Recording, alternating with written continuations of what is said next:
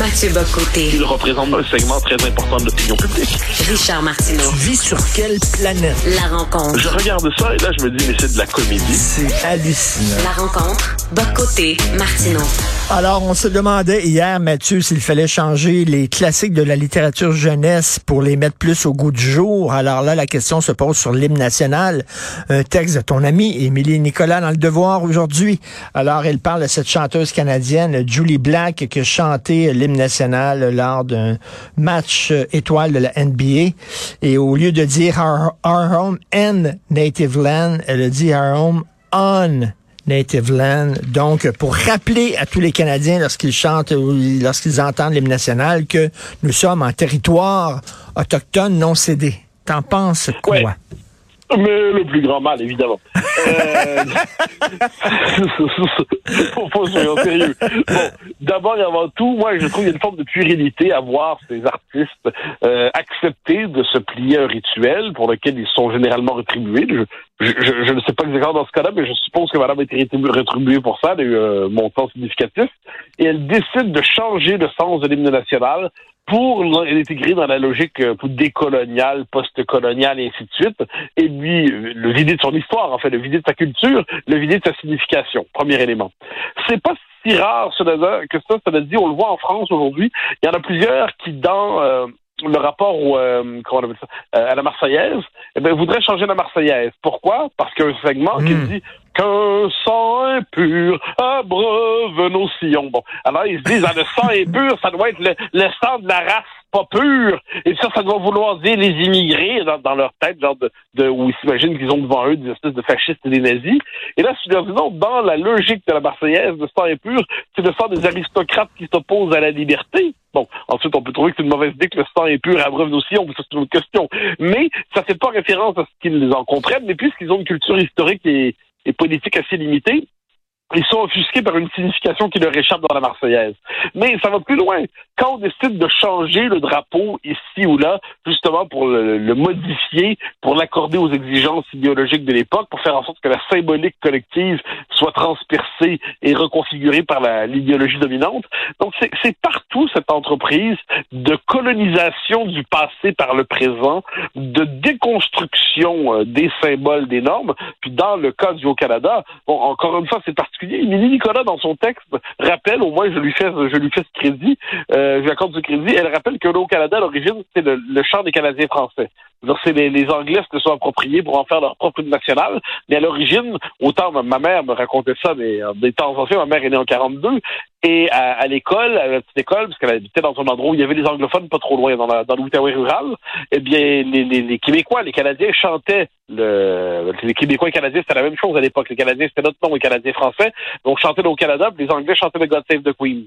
Donc là, que les symboles évoluent avec le temps, que leur signification évolue, tout le monde peut l'accepter, mais soit devant un acte aussi puéril, ou devant tout le monde, on décide de reprendre le récit par ailleurs faux des territoires non cédés, euh, qui dans les faits consiste à frapper d'illégitimité tous les États nés de l'expansion européenne euh, à la fin, qui commence avec la fin du 15e siècle. On, on hésite devant cela entre rire, entre faire euh, pousser un cri de lassitude, entre répondre par des arguments. Et ça dépend de l'humeur de la journée. Aujourd'hui, tout cela m'inspire un immense cri de lassitude. Écoute, Guy Perkins, qui collabore à l'émission ici, la semaine dernière, est arrivé avec une prière, le Notre Père, mais au goût du jour. Alors, ça donnait notre parent 1 qui est au cieux. Que ton, que ton pronom soit sanctifié, que tes règles viennent. Et à la fin, il disait, délivrez-nous du mal. C'était très drôle, non? Mais écoute, ben, bientôt... il est pas loin de la vérité. Il est Ben oui. En fait, il y a une église anglicane. Je pense, je ne sais quelle section de l'église anglicane qui propose aujourd'hui de Oui. revisiter euh, la figure du, du Père, donc de Dieu, sous le, le- le langage non genré, pour dépatriarcaliser euh, la figure de Dieu. Bon, ben, ça va commencer de compliquer là. Donc là, euh, il faut désormais revisiter les prières, revisiter le texte, revisiter la Bible. Ça commence à être compliqué. Mais tout, tous les, mais c'est pour ça que c'est une guerre de symboles. Perkins, c'est bien formulé, comment il le fait, c'est bien tourné. Euh, lui et moi n'avons pas le même rapport à la religion, on le dirait ainsi. il, il, il, est, il est d'un athéisme euh, militant et ardent, et je, je suis d'un catholicisme de désir. Mais une fois que c'est dit, une fois que c'est dit, ça, ça, ça, moquerie très bien tourné. Et je pense, je pense que ça veut dire tous les symboles vont finir par y passer. C'est la conviction qu'on peut en avoir.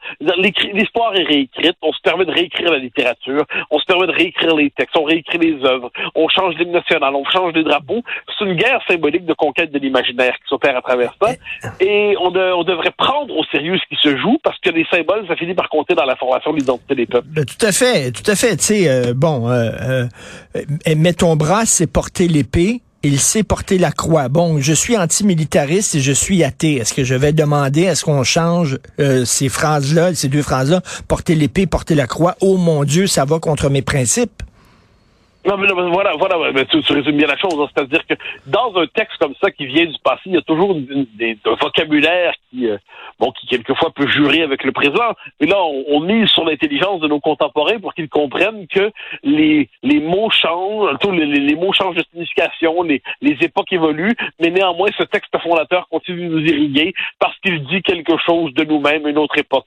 En général, c'est ce qu'on voit. Mais, mais on n'a plus cette espèce de distance critique nécessaire et élémentaire qui permettait justement de dire, bon, ça, euh, sans le qu'on ça, ça, ça, ce terme-là ne nous dit plus rien aujourd'hui, et pourtant on comprend ce qu'il voulait dire à l'origine, donc on va le conserver. Euh, je, je, me permets de dire sur un, autre un registre un peu différent, mais tu verras que ça, ça, ça le recoupe.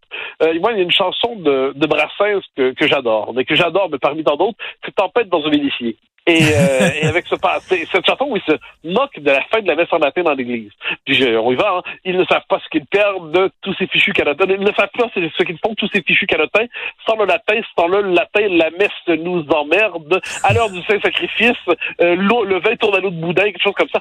C'est magnifique. Or, or, Brassens a nommé quelque chose d'important. C'est un symbole, dès lors qu'il devient manipulable, dès lors qu'on peut le réformer, le reconstruire, mais il perd sa part sacrée. Il perd mmh, le, le, mmh, le, mmh. je dirais, le, la, la, la, charge de sacré qui l'habitait et qui venait aussi du fait qu'il avait traversé les siècles ou les décennies ou les millénaires, dans d'autres cas, qu'en sais-je. Donc, quand un symbole devient pur objet de manipulation à chaque génération, mais c'est un symbole mort, en fait, ça devient un pur symbole de manipulation technique et symbolique. Tu es en train de me dire, t'aimais mieux la messe en latin, à la limite, parce qu'il y a un côté, euh, tu sais, tu comprenais pas, fait que, c'était pas des prêches, là, en disant, voici ce qu'il faut faire, voici ce qu'il faut pas faire. C'est plus un rituel, euh, veut dire, esthétique, quasiment, là.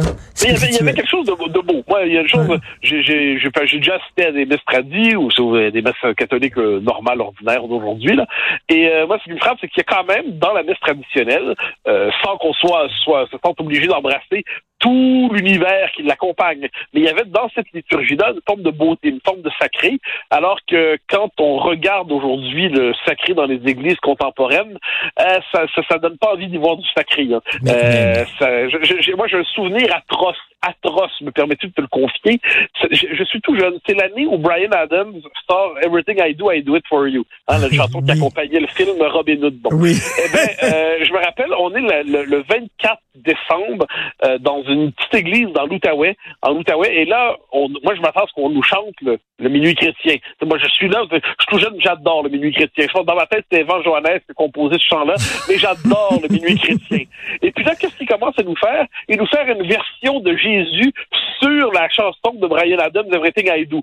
Donc, je me rappelle le début, c'est Souviens-toi, Jésus, tu sais, on est là pour toi. Là, je, je, je suis révolté. Les J'aime bien Everything I Do, mais je, je, vais quand même pas mélanger ça avec un chant d'église. Puis je veux surtout entendre mon minuit chrétien. Et à ce moment-là, je me suis dit que l'église avait couru après sa perte. Mais toi, tu es trop jeune pour avoir connu les messes à gogo. Moi, j'ai connu ça dans les années 60, où euh, là, c'était des hippies avec des guitares qui chantaient Jésus, t'es mon ami, mon ami pour la vie. C'était épouvantable. épouvantable. catastrophe. Non, mais le fait est que l'Église catholique, en, en se désacralisant, euh, eh bien, elle a perdu. Moi, je, par, je suis persuadé qu'une partie de la crise de l'Église aujourd'hui vient de sa désacralisation. Ça, j'en suis convaincu. Puis le fait que quand on va à l'Église, ça, ça pas tous les jours, hein, mais quand on va à l'Église, on entend moins de discours religieux que l'espèce de, sermon, de sermon qui pourrait être tenu par un collectif de Québec solidaire. Bon, il y a cet élément-là, c'était toujours un peu, agaçant. Et plus largement, dire, quand la Marseillaise, en France, c'est intéressant, dans les années 70, ils ont ralenti le rythme de la Marseillaise pour la rendre plus démocratique apparemment. Ben, plusieurs se sont opposés au changement de rythme de la Marseillaise. Pourquoi? Parce qu'ils disaient, mais là, elle perd son côté martial et sacré qui donne envie au sacrifice. Donc, c'est toute la question du rapport au symbole qui se pose à travers ça. Et c'est une question assez passionnante. Et je reviens sur l'hymne national. Là. Euh, sais, on veut que ça soit inscrit dans l'hymne national que nous sommes en territoire autochtone. Et là, je parlais de Guy Perkins tantôt. Il vient justement de m'écrire sur euh, mes médias sociaux. Et il dit euh, je, te, je te cite ça, les Homo sapiens se sont toujours déplacés dans l'histoire, que ce soit de façon violente ou tranquille. À un moment donné, on va-tu toujours rappeler euh, même l'hymne national du Brésil qui sont sur un territoire autochtone? Tu sais, à un moment donné... Non, mais, je suis d'accord, mais il y, a un problème là-dedans. C'est-à-dire que là, à un moment donné, à l'échelle de, à l'échelle de l'histoire, ensuite, il y a des consolidations territoriales qui viennent avec la construction de l'État moderne, c'est très bien. Mais le fait est que l'arrivée à l'échelle de l'histoire, du point de vue européen, je, suis parfaitement capable de mettre du point de vue euh, de certaines Premières Nations. Pas tout, hein, on a fait des Français, on fait des alliances avec euh, certaines des, nations autochtones, mais d'autres ont pu accueillir ça très négativement. C'est une histoire complexe. Mais du point de vue européen, français, qui était le nom jusqu'à tout récemment économie occidentale, l'expansion européenne, c'est quelque chose d'exceptionnel dans l'histoire. C'était un grand, grand moment de la civilisation humaine, ce qui ne veut pas dire qu'il n'y a pas eu des pages tragiques, des pages horribles, des pages noires, des pages condamnables, mais qu'on me présente quelle civilisation civilisation ne s'accompagne pas de ces pages tragiques, de ces pages noires, de ces pages condamnables. Quand on raconte, là, aujourd'hui, on présente toujours, par exemple, le monde arabe sur le mode victimaire. Mais quand on raconte l'histoire de, la conquête par le monde arabe qui s'empare de, l'Afrique du Nord, euh, qui, ben, les premiers à payer le prix, ce sont les Berbères, hein, les Kabyles, tout ça. Ensuite, ils vont remonter en Espagne, qui vont être stoppés par Charles Martel, bien qu'aujourd'hui, on mette ça en question dans le détail, mais sur le fond des choses. Et puis ensuite, voir la Reconquista en 1492.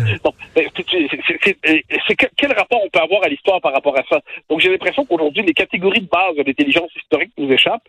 Puis on est là, puis on déteste tellement l'expansion de l'Europe depuis 1492, parce qu'on a décidé que c'était l'expansion du grand méchant homme blanc coupable de tout, que désormais on veut criminaliser jusqu'à l'hymne national canadien. J'ai pas ben l'habitude de le chanter, mais, euh, je vais le chanter. Si je le chantais, ce serait dans sa version, euh, sa version traditionnelle. Et tu sais, les Incas, là, ils faisaient des sacrifices d'enfants, Christy. Ils leur coupaient la tête, leur arrachaient le cœur. Est-ce qu'il faut le rappeler à chaque fois qu'on parle des Incas, ceux qui faisaient des sacrifices des enfants?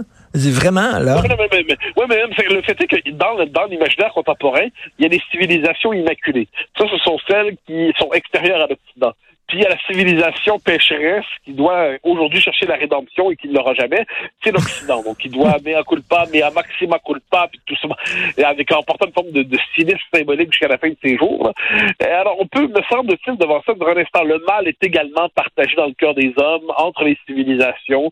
Euh, aucune, aucune n'a été à l'abri du mal. Ensuite, certaines ont porté à l'échelle de l'histoire des véritables progrès pour l'humanité. Et je pense globalement que l'Occident est une civilisation qui a apporté de vrais progrès Dire cela il y a quelques années, ça allait de soi. Aujourd'hui, je devine que ça relève de la petite provocation, mais j'y peux rien, je pense. Spielberg qui va faire une série sur Napoléon. Eh ben, j'ai hâte de voir ça. Euh, écoute, Jean-François Roy, notre réalisateur, te fait un cadeau. On se laisse sur ta toune de Brassens. Merci beaucoup, Mathieu. Salut. Ce nous emmerde à la fête liturgique. Plus de grandes pompes soudain. Sans le latin, sans le latin, plus de mystère magique. Le rite qui nous envoûte s'avère alors anodin. Sans le latin, sans le latin, et les fidèles s'en foutent. Ô très sainte Marie, mère de Dieu, dites à ces putains, de moines qui nous emmerdent sans le latin.